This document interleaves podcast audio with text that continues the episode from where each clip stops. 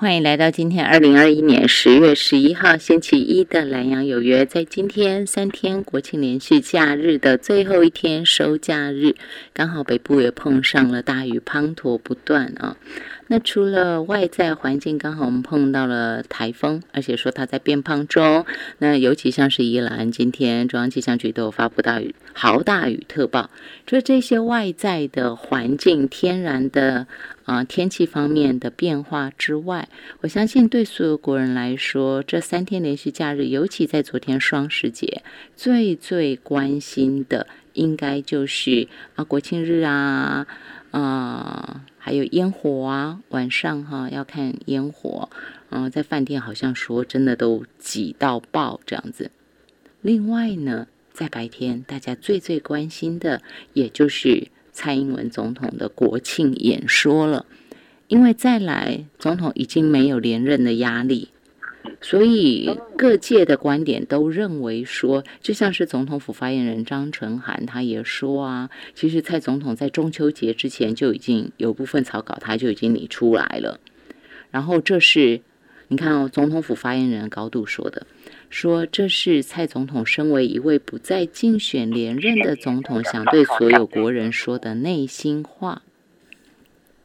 也就是说，昨天总统的。嗯，这个国庆演说是有备而来。那我想，这个演说在两岸、在蓝绿各自有不同的观点。在今天节目当中，戒指见月，水月兰若书斋，一个月一回，来到了第二十三回。恰巧的，在上一回，陈清富老师带我们大家看到了塔利班，对不对？那在今天呢？就来看看，用佛法的角度来看看蔡总统昨天的国庆演说。当然，我有点小遗憾的是，我请问老师的时候，老师说当然没有问题，用佛法的角度来看。那我问他说，他有没有一个注脚或一个核心的观点呢？老师刚刚告诉我说，他认为这篇演说缺乏了慈悲与智慧。怎么说呢？我们今天线上给大家请到的是《中国时报》副总主笔、《人间福报》主笔陈勤富老师。老师午安，您好。是啊，主持人好，各位听众朋友，大家午安。老师，我大致给大家报告过了。那我想，呃，内容大概我也就不需要全部再给大家读，因为大概在昨天，大部分朋友都已经看过了哈。老师，您可以直接，我们就直奔核心。我请您给大家说说，是我先针对性的说，因为您直接说缺乏慈悲与智慧，其实算是很温和的说法了。以两岸的批判的角度来说的话，您这个算是很温和的说法，但是。为什么缺乏慈悲？为什么缺乏智慧呢？呃，这个呃，我们都知道哈，佛法最强调的这个两个精神，一个就是慈悲，一个就是智慧嘛，哈。那我们也知道，从我们中国历史上的这个传统来讲呢，儒家呢，他很注重一个当国王的人啊，需要是一个圣者嘛，哈，是圣王或者是人王的这种观念啊，哈。在佛家有没有这样的观念呢？啊，其实佛陀呢，他他经常呃有一些国王跟他问法，好像最有名的一部经叫做呃《人王护国经》啊，哈，佛说《人王护国经》。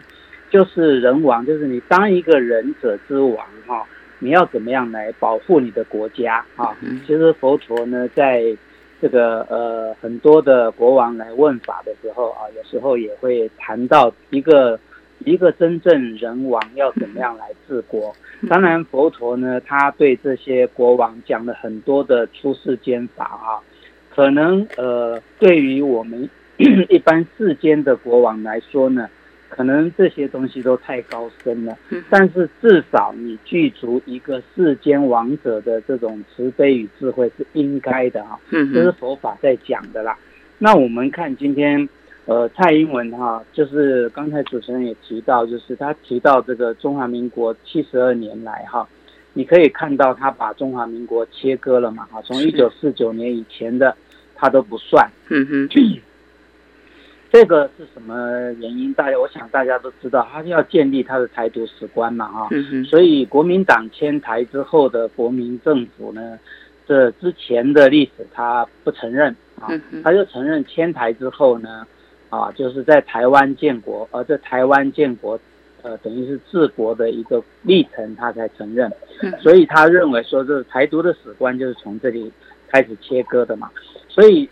他整篇的文章论述呢，其实就是为了他这么多年来的一个台独台独呃建国的这个布局啊，在陈述的了哈。我们也知道，他一个国庆讲话这是非常重要的。本来大家对他的元旦讲词也好，或是国庆讲词也好。啊，都会对于他的两岸政策寄予很高的期待嘛？是，因为我们也知道现在两岸关系搞得这个剑拔弩张、兵凶战危哈，对，这个对台湾绝对不是一个好事嘛哈。我我们也知道这个，呃，一个国家哈，这个最重要的呢，就是要让人民安心嘛。我想孔子也说过哈，一个国家不患寡而患不均嘛，啊，不患不均而怕人民不安嘛。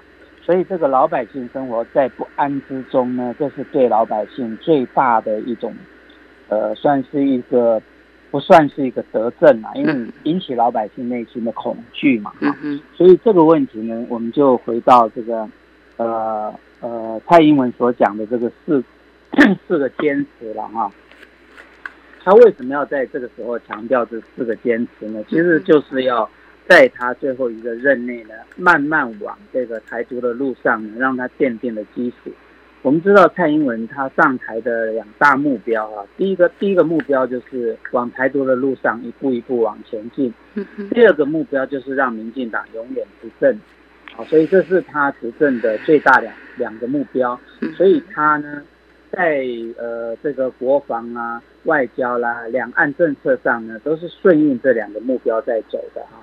所以你看他这个呃四个坚持呢，基本上呢，第一个就讲说要坚持自由民主的宪政体制，这个根本不用说嘛，啊，大家都知道台湾就是呃自由民主的宪政体制。如果你依照宪法来行政的话，完全就是自由民主的宪政体制。但是我们知道蔡英文为了遂行他民进党永远执政，你看他成立了处转会也好啊，或是党产会也好。他就是追杀过去前朝国民党的所有的这个执政的绩效嘛，啊，然后把他抹黑，然后把他妖魔化，哈，然后把他的党产所有的都没收嘛。他的目的就是为了民进党永远执政，让国民党爬不起来。然后你看他这个很多的作为，包括这个呃最近法院啊对于这个 太阳花学院的一个审判啊。甚至于他关中天，事实上这都是违背言论自由跟新闻自由的做法。所以你说他有没有坚持自由民主的宪政体制呢？他根本就是违背了嘛，哈！所以这个是说的说的很好听，他就是会用这一套言语来这个迷惑一些年轻人。另外，在在这一次，当然，我想在这个尤其像是四个坚持当中，哈，他他在这篇演说当中，中华民国也讲很多次。嗯，那么啊，就我想啊，一般人乍看的时候会认为说，你看他言必称中华民国啊，当然讲台湾的机会也很多了哈，就言必称中华民国啊，包括讲四个坚持，他不就讲吗？呃，我们必须彼此约定，永远要坚持自由民主的宪政体制。就像老师你说这句话，其实没有问题。但是当然，你要落实去检视自己做的是什么，然后再来是坚持中华民国与中华人民共和国互不隶属，坚持主权不容侵犯并吞，坚持中华民国台湾的前途。必须遵循全体台湾人民的意志，四平八稳。但是如果扣合前面讲到一九四九，突然就觉得这是有一点奇怪的事情。所以，老师，您可以再针对这个部分告诉我们大家，就是您回来给大家讲那个，嗯，会引起所谓不安，先去讲那个核心哈。因为以目前来说，其实国际之间有很多的说法都在讲说台湾现在很危险，可是很奇怪，为什么台湾人都不怕？因此，我现在想针对这一场的国庆演说当中，那个核心，因为老师你劈头也讲到了这个一九四九，就所谓的台独史观，所以老师在讲到台独史观，然后再加上总统在讲四个坚持的时候，又言必称中华民国啊，所以你可以把这个东西给大家做一个解释吗？对。呃，在他的演讲之中，你不管他讲中华民国几次，讲台湾几次，讲中华民国台湾几次哈，其实都知道他台湾讲的最多了，对，五十几次，然后中华民国才讲六次，中华民国在台湾好像讲三次，所以这个次数其实不是很重要，我们还是要看他讲这句话的精神哈。为什么有些学者认为他已经比这个两国论更严重哈？因为他呃过去在。李登辉的时代提到特殊的国与国关系，还加个特殊的嘛，就是跟国与国还是不一样的。但是他呢，现在更进一步认为说，中华民国与中华人民共和国互不隶属。当然，这句话表面上呢，听起来也是四平八稳，本来就是互不隶属嘛。啊，你中华民人民共和国是在一九四九年之后建立的嘛，但是在中华民国的宪法上呢，这个。政党是政党，中国是中国嘛，哈，那中华民国还涵盖了中国大陆地区跟我们台湾自由地区嘛，所以，呃，当然你在政治上它是可以切割的，但是在文化上跟道统上跟中华民国的历史上是不能切割的哈。他这句话讲的，呃，实义上跟表面的意思上当然是没有问题的。台湾人民也会支持，谁愿意被中共统治，对不对？对。但是你这句话呢，就是你看到这个国台办已经的发言已经非常生气了哈，就是就是讲说他已经完全走台独的路线哈，所以我们刚才回到讲说一九一九四九这个概念，本来中华民国的建国是在一九一二年的哈，元旦时候呃建立的中华民国。所以他到一九四九年是因为国共内战之后迁移到台湾来，所以中华民国的法统跟正统在我们的宪法上还是继续存在的啊。但是在现实上，中国大陆已经丢掉了，已经被中华人民共和国统治了。对，啊，所以你说我们在政体上互不隶属，这是我们常常讲，我们政治权互不隶属，但是政权就是主权互相重叠。好，中华人民共和国，他坚持他的主权基于中国大陆跟台湾自由地区。嗯，我们中华民国宪法也是这样承认的。所以呢，这个呢，就是不要去挑战它。但是蔡英文刻意去把这个东西呢提出来，啊，一方面是争取我们台湾一些年轻族群的认同，啊，因为这个东西本来就像刚才他讲，坚持自由民主的宪政体制是毋庸置疑的。但是你的做法并不是这样啊，那这一句话也是一样，本来这两个是互不隶属，但是我们常常讲就是主权互相重重叠，但是治权互不隶属。嗯哼，那你把主权的问题啊故意切割掉，嗯，因为他下面讲说主权不容侵犯并吞。其实两岸的主权互互相隶属的哈，对，就是并没有互不隶属，它是互相重叠的。对，那它把它切割掉啊，那你切割开在切割开呃开来看的话呢，这两句话都不会有问题。我们强调说主权不容侵犯，当然没有问题呀。嗯，问题是说 你怎么做？你看蔡英文，第一个他上台之后，连续丢了七个国家。啊，外交邦交通通丢掉了，然后国际所有的活动没有办法参与了，啊，这是为什么呢？因为你强调主权，你强调什么主权？你强调台湾主权啊，所以你要用台湾的名义去参加国际的组织，那大陆当然不会同意嘛，哈。为什么马英九时代他愿意同意？因为你还认同两岸的主权重叠，对不对？所以你这个主权不容侵犯。你嘴巴讲那么好听，但是实际上呢，你却把这些东西丢光光。那最近呢，你看最近两年，第一个推动冬奥证明啊，你要用台湾代表队的名义去参加这个世界奥运，那没有问题。就是台湾民众也可能会因为要用台湾的名义啊，既符合现实啊，也符合台湾内部的需求。但是你在国际上走不通，因为第一个你就违背了洛桑条约啊，所以你用这个名义再去重新申请要进入参加比赛，要经过国际奥委会的同意。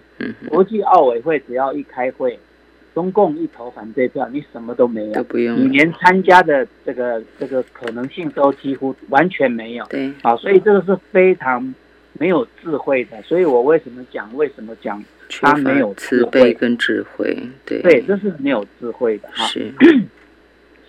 第二个，为什么讲说却没有慈悲呢？我刚才讲就是你不能够让人民不安。对啊。第二个呢，这个两岸的关系现在这么危险，我们再看看这个啊，《纽约时报》也谈到，就是美中台呢没有剩下多少绝缘体，就是说现在中共呢已经被美国刺激到每天在台湾上空在那边飞啊，呃，在那边等于是呃。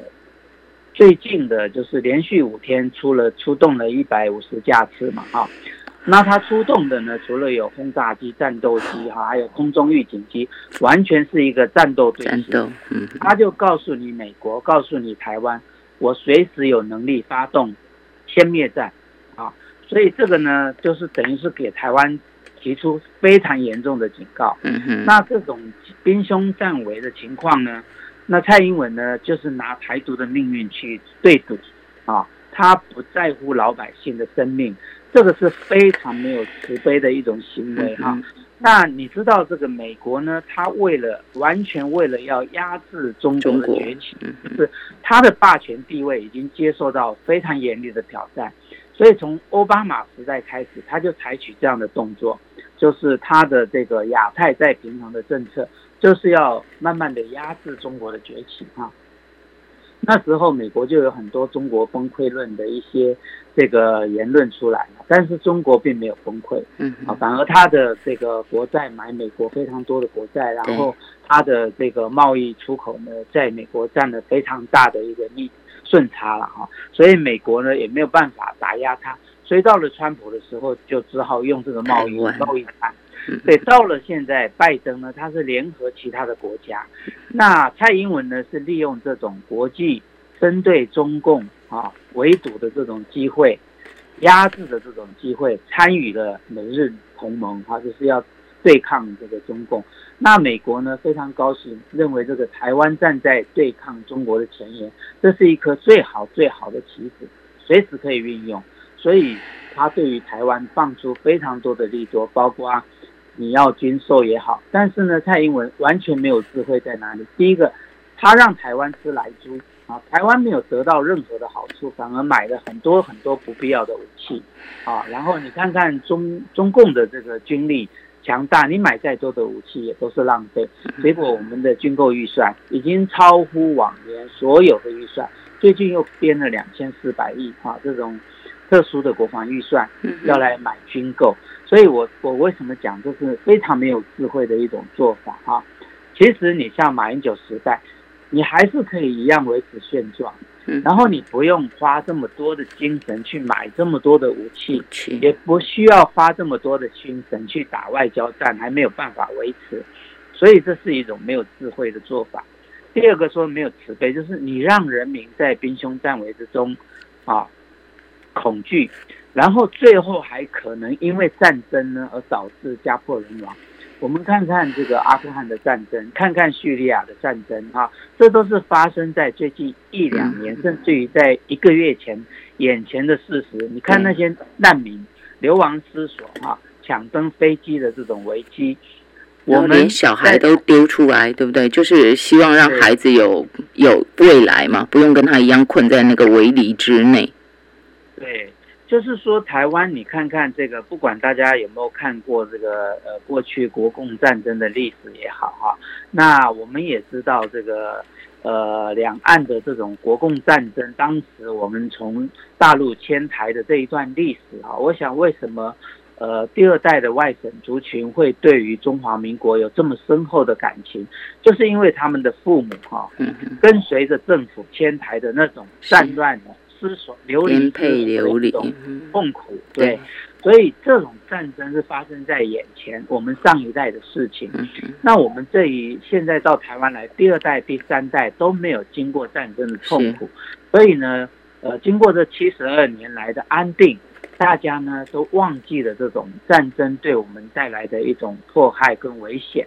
啊，所以我觉得一个做国家领导的人呢，必须要非常的把每一个老百姓的生命当做命啊，所以这是佛教一种慈悲的观念，不只是把老百姓的命当命，甚至于要把在我们台湾生存的所有，包括一些野生动物也好，我们知道要制定野生动物动物保育法，包括其他所有。不是野生动物，你都要有这种慈悲为怀的一种心理，来跟他和平共处。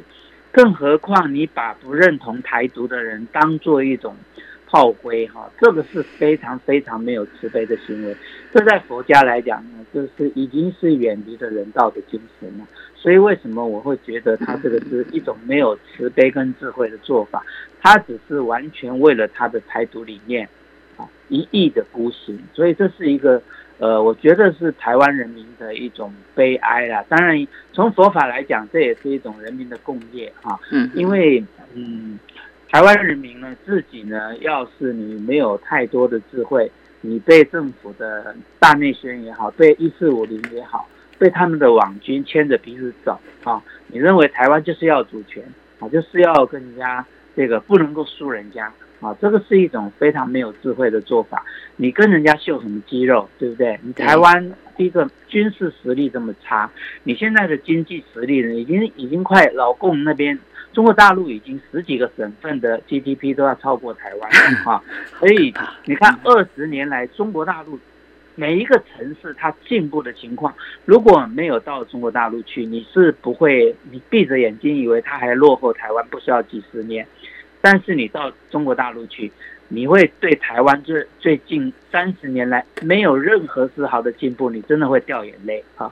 所以，所以我觉得这个呃，民进党政府执政以来呢，他就完全没有照顾到老百姓的经济跟生活上的需求，是为了在搞台独，然后把台湾的政治每天在掀坡啊，每天在兴风作浪。我觉得这个是。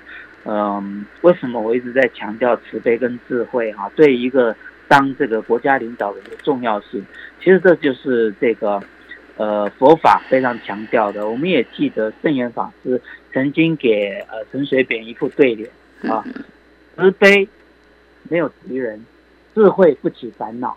啊，这就是他给一个国家领导人最重要的两句话啊。我想我今天对于蔡英文的这个。四个坚持也是这两句话啊，为了这个台湾人民的生存发展啊，为了这个台湾的永续，那个能够继续的呃，在这个两岸之间哈，能够继续呃生活的更更好啊，那你必须要记取这两句话，就是圣严法师所说的哈，慈悲没有敌人，智慧不起烦恼，对。这是中国时报副总主笔、人间福报主笔陈勤富老师针对昨天蔡英文总统的国庆讲话引起轩然大波的这个讲话，或许大家看你就觉得四平八稳，但是你如果把一些重点的核心拿出来之后，你会突然发现中间隐藏很多我们需要仔细去思考的。刚刚老师有讲到两个字，讲共业。就是人民的共业，这就代表说人民的选择。你可能说我又没有做什么，但是有，我们有一个责任，就是我们必须要把，尤其是国家领导人他讲的话，你要很清楚的去理解他到底在说的是什么。就像老师刚刚挑出来的核心，他说治权互不隶属，但是主权互相重叠。你在这个东西下，大家就会突然去思考：对啊，我们都说中国是我们的嘛，那一块那一块秋海棠是中华民国的，可是其实我们的治权是没有办法没有办法到那边的，没有办法行使的。就像是中国说台湾是他的，但是他的治权他其实也是没有办法管到台湾的。所以这个核心前提，老师刚刚一语道破。但是在我们的领导人他的国庆讲话当中，他有讲到这个现况吗？他有承认这个现况吗？那如果他不承认这个现况的时候，是把台湾人民的发展、未来的发展放在什么地方呢？这就是老师刚刚说的兵凶战危的恐惧之中。今天线上给大家请到陈清富老师，在《戒指见月水月兰若书斋》第二十三回，老师说这是一篇缺乏慈悲与智慧的国庆讲话。说到这儿，我们休息一下。欢迎回到《莱阳有约》《戒指见月水月兰若书斋》第二十三回，在今天，《中国时报》副总主笔、人间福报主笔陈清富老师。呃，给大家说到的就是，我们过去一路这样开始在讲《金刚经》八讲哈。那当然，我们已经说到了第五分。今天当然，因为总统的国庆讲话其实是相当重要的，所以嗯，在今天我们应该是没有办法继续说到第六分正信稀有分。我们再慢慢哈，之后再请老师给大家说到。那么在刚刚第一段的时候，老师有特别提到说啊。啊，身为国家领导人，要把老百姓的命当命，说到应该要慈悲为怀嘛，不只是说对人民要慈悲为怀，对人要慈悲为怀，对其他的动物，不止野生动物，对所有的动物，皆然都应该拿出把命当命，要有慈悲的那颗心，好仁者之心。那我就突然想到，尤其老师刚刚说把老百姓的命当命，我就想到昨天其实总统他在国庆的这个讲话当中哦，国庆演说里，他也有提到，他自己主动说到，就是在这一场疫情当中，有八百多人枉死，大家就会觉得说，你看总统特别说出来了。这些人像说，这些人就是我们的家人。那有八百多人枉送性命，就觉得总统是很温柔，是很体贴大家的心情的。所以特别在国庆演说当中，把逝去的八百多人拿出来给大家说说，也提醒国人一起哀悼。似乎可以这样延伸的去看，是吗？但是总统讲。八百多人枉死，真的就是一个最诚挚的问候，或者是关怀吗？我们继续给大家请到是中国时报副总主笔、人间福报主笔陈清福老师。老师啊，在您看到说总统他特别有提到说八百多人枉死这件事情，您怎么看呢？这个八百多个人呢，当然是因为染疫而死了哈。染疫而死，当然就是我们，呃，也算是因为这个疫情在全球，在全球这个蔓延嘛，全世界都死掉了那么多人啊。那台湾一般来来评论的话，认为说八百多个人人应该不算多哈，所以呢，呃，当然也是冤枉而死啦。嗯，但是呃，我们知道这个政府在这一次的防疫过程里面呢，其实。招来很多很多的民怨了哈。其实这八百多个人死掉呢，第一个就是我们政府在防疫政策上啊造成的破口，大家都知道是三加十一这个政策嘛哈，造造成这个呃呃机师啊，还有这个诺富特饭店之后的一个蔓延，然后造成这个五月中旬的这个疫情爆发，然后然后呢就变成这个亡。死掉了八百多个人，真的是枉死啦！因为政府的政策没有做好啊，哈，防疫政策没有做好。那你看政府在第一时间有没有道歉？到现在三加十一，政府还不愿意道歉。啊，苏贞昌还有那个陈时中在立法院，你看他们答复，嗯，根本就不承认这个决策啊。陈时中还反反复复的，一下说不是他做的决策，一下说他做的决策又怎样啊？所以这是一副满不在乎的一种态度啊！你看蔡英文在八百多个人死掉之后有没有道歉过？他并没有站出来道道歉过啊！国庆演说也不是道歉，也不是他并没有道歉，他只是表示对家人的诚挚的慰问啊。而问题是，真正枉死的是哪些人？是打疫苗死掉的人呢？啊，打疫苗还有七百多个人枉死，政府有关心过吗？啊，陈时中每次。碰到这个问题的回答都是他们是慢性病的，嗯啊，政府没有没有任何的证据显示他们是因为打疫苗而死。问题是是不是所有的都是慢性病的？啊，是不是这些人呃打了疫苗之后啊，两三天之内就死亡，嗯，啊，或者是一个时一个月之内死亡，为什么跟打疫苗无关呢？啊，政府为什么不愿意去调查呢？为什么在立法院不愿意回答这样的问题呢？蔡政府在蔡总统在这一次的国庆演说里面有没有提到这枉死的七百多个人？这才是真正的枉死呢？所以你看到政府的这个疫苗政策，他先是为了高端，所以防堵所有的。民间要进来的这个疫苗啊，民间要买 B N T 要买莫德纳也好，他就是不让你进来，所以他的疫苗政策就是为了要扶持高端啊。然后呢，到最后呢，枉死了这么多人也不承认，所以你说这个蔡政府、蔡英文总统有真的悲悯老百姓的生命吗？我觉得一点都没有，没有悲悯老百姓的。性命、身家性命，说到身家性命啊，你现在先说到命嘛，哈，八百多人枉死，尤其老师特别在把打疫苗，因为施打疫苗而亡故的这个再切割开来，七百多人，其实这个的确至少应该要还家属一个公道。所谓的公道就是到底为什么，至少让我知道为什么，这大概是一般最。这算卑微吗？就是如果我们有家人过去了，我们总会想要知道为什么嘛。尤其是这种意外或突然的，总是要知道为什么而死。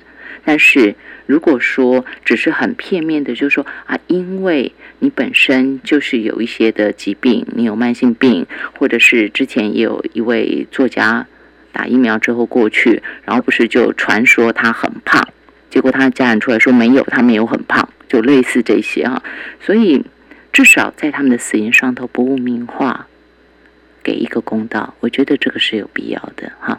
那再来一个，就除了讲性命，我们会常常挂在一起说，就身家性命。我又绕回来，老师刚刚前面在第一段讲到的不够慈悲的那个部分，为什么？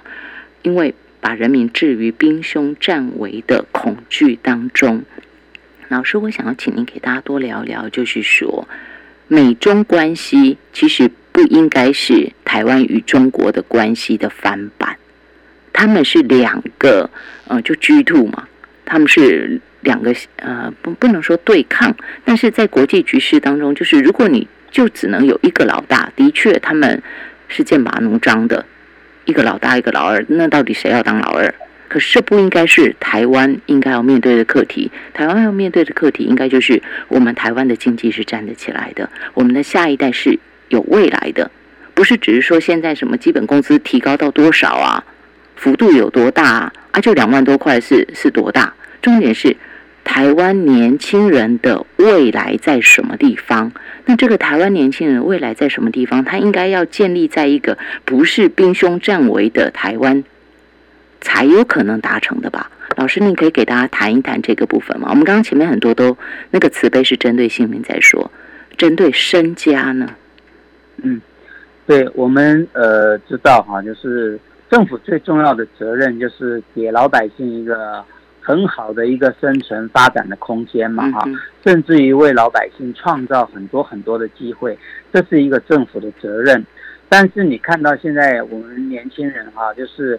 住呢也买不起房子啊，那大部分呢年轻人需要的就是靠父母对啊给他的 给他的赞助买房子，或者是父母留下来的嘛，所以基本上他们没有办法安居，没有办法安居，怎么会乐业呢？哈，然后再说现在的我们国民所得，过去常常讲这个呃二十 k 二十二 k 啊，就是月薪二十二 k 这个问题。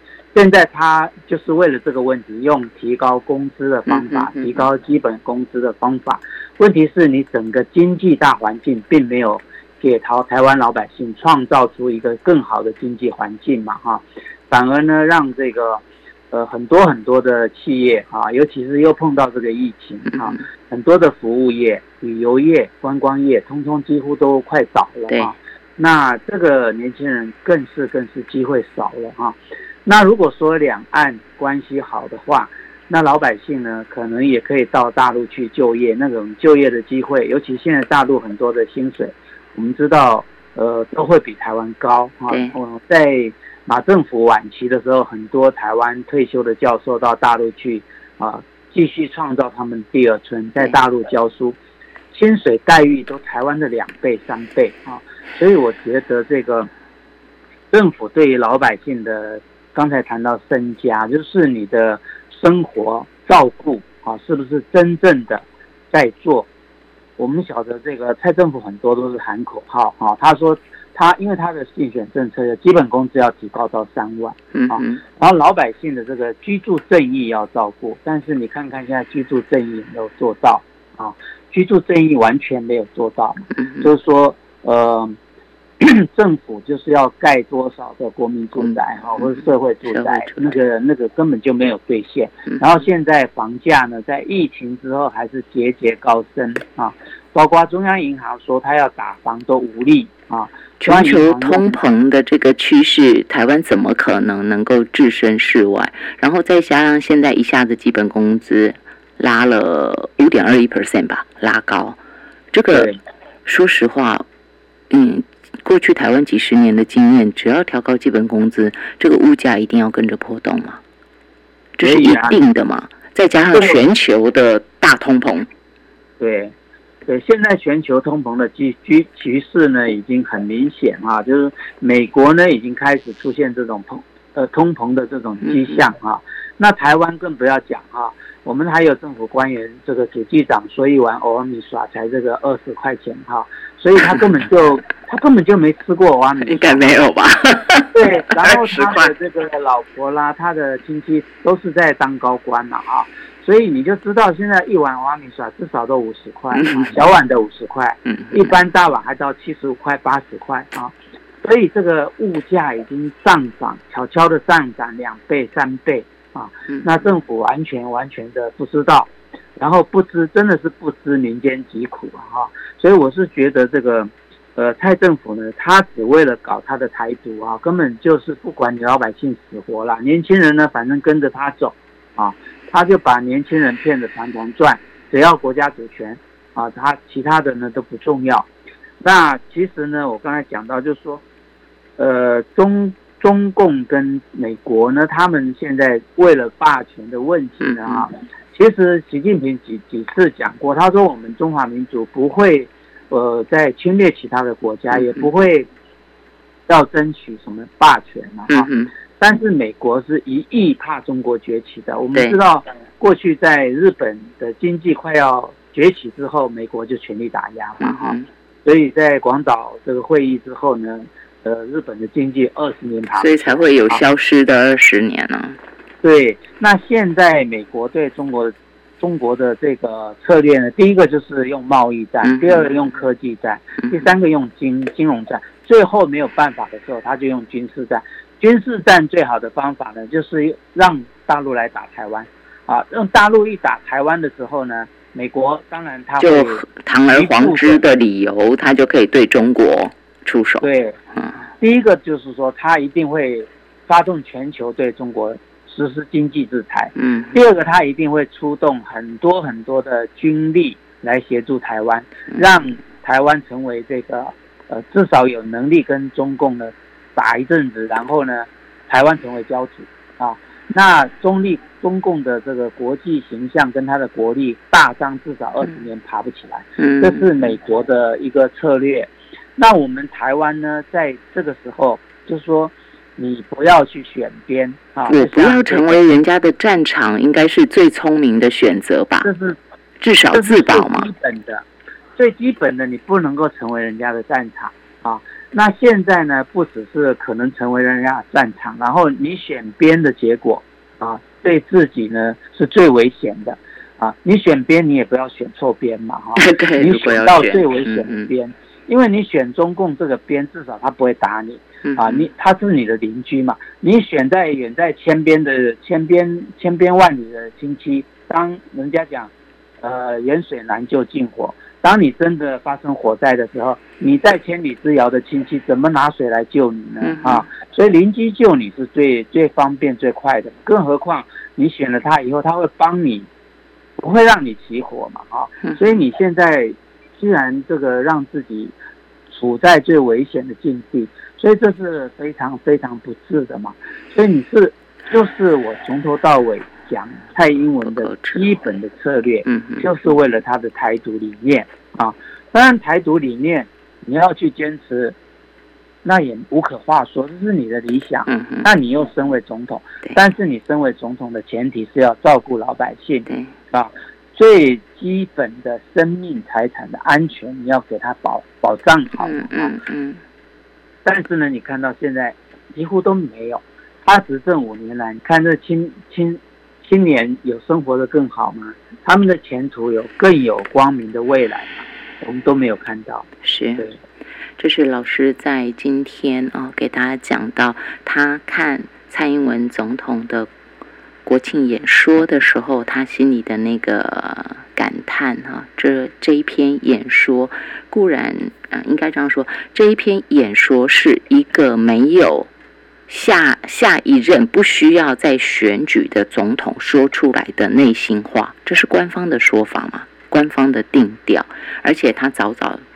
在中秋节前就已经有部分的初稿就出来了，所以这绝对是并不是一时的讲话，不是一时情绪渲染之下说出来的，是深思熟虑之下的演说。也因为是深思熟虑下的国家领导人的演说，因此更加重要，也因此。才会让老师会有一个觉得缺乏慈悲与智慧。老师的讲评是这样，是针对国家领导人，也很像刚刚老师您讲到那句话，你说他的个人的理想，这无可厚非，没有人可以去干涉他。但是当他是一个国家领导人的时候，老师这应该要怎么去看待呢？就是我今天是一个政治人物嘛。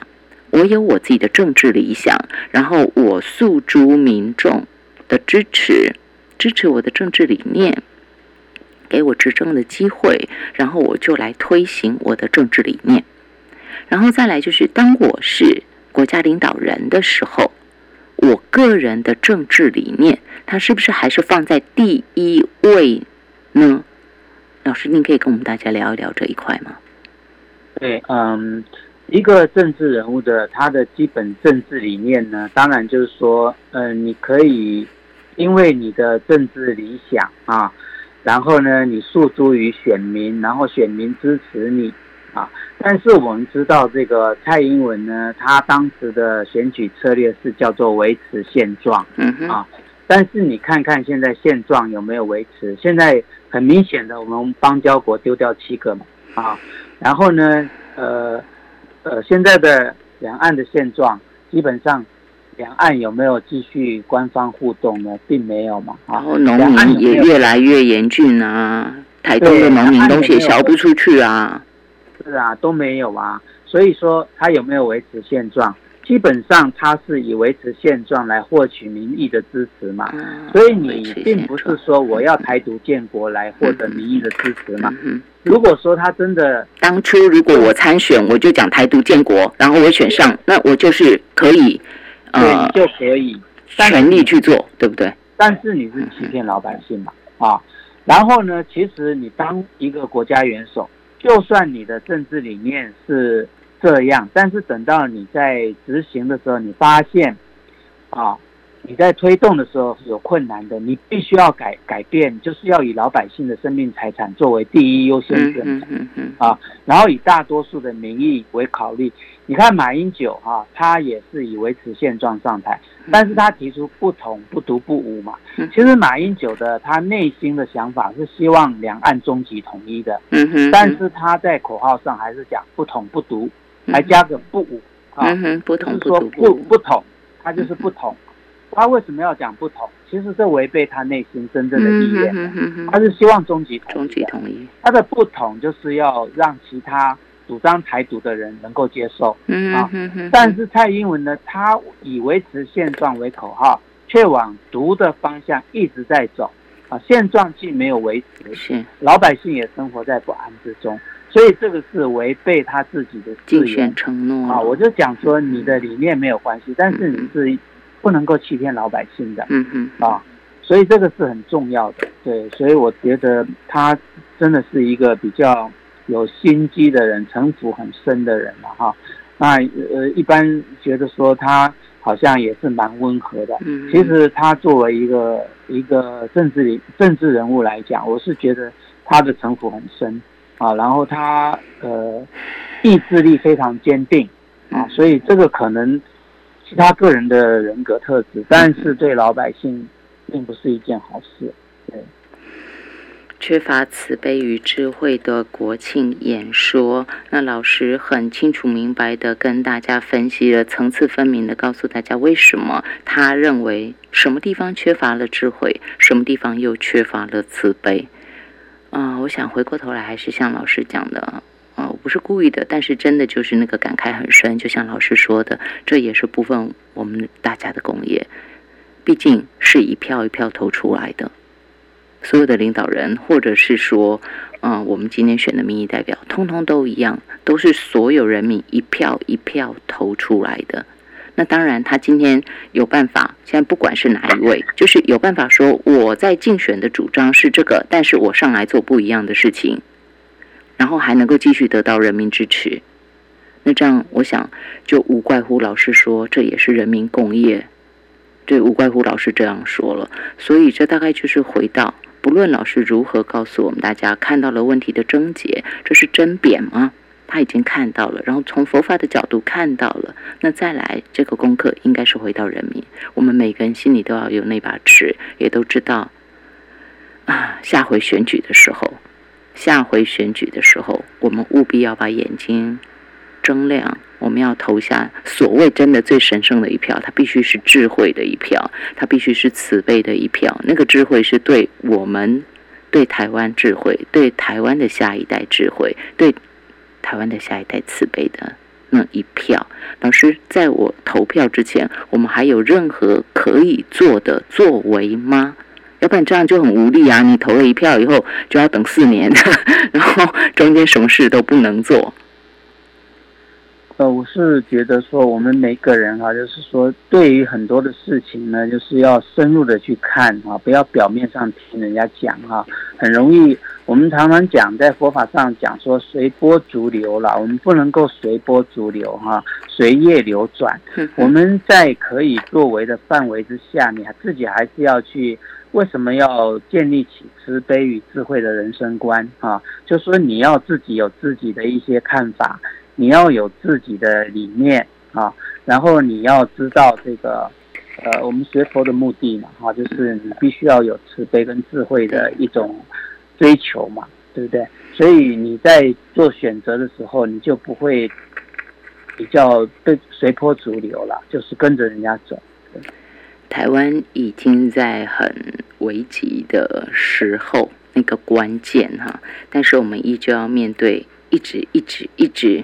一场又一场的选举，然后全国的聚焦就在每一次的选举当中，就每一次再炒一次，再炒一次，然后怎么炒？就是炒选举。然后这些选举的结果，真的能够让台湾更好吗？在我们看到中国大限电，我们就说人家怎么样怎么样，但是其实他们已经开始因应这个全球要减碳的那个趋势了。但台湾呢？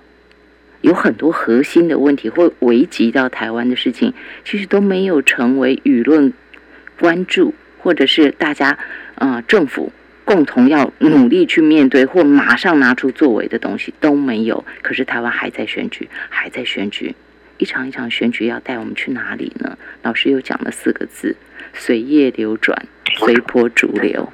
所以老师，我要正心，我要正念。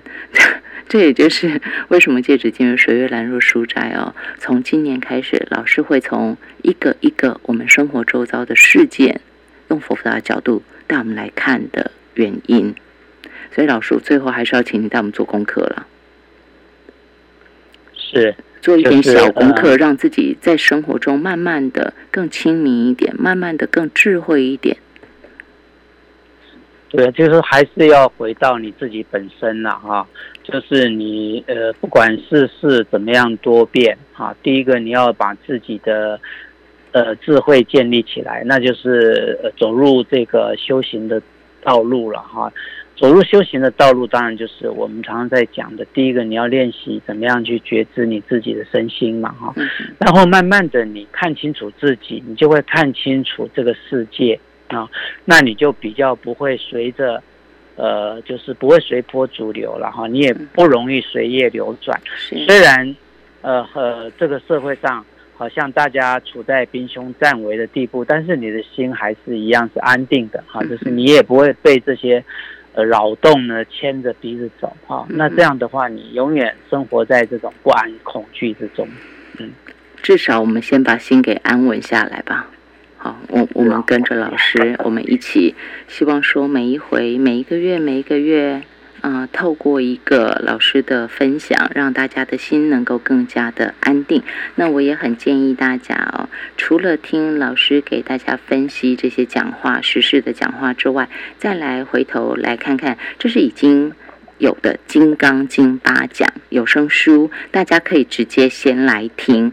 呃，在不同的时候听，不同的社会氛围下来听，我相信大家会有。不一样的体悟，然后等到老师慢慢慢慢一路一路给大家讲下去的时候，你又会有下面的一层的体会，所以这绝对不会是重复的，我们的领悟不会是重复的，所以就请大家先来看看《金刚经》八讲，先来听听看老师给大家讲离相降心无助生心。今天线上给大家请到《中国时报》副总主笔、《人间福报》主笔陈琴富老师，谢谢老师，谢谢主持人，谢谢各位听众朋友。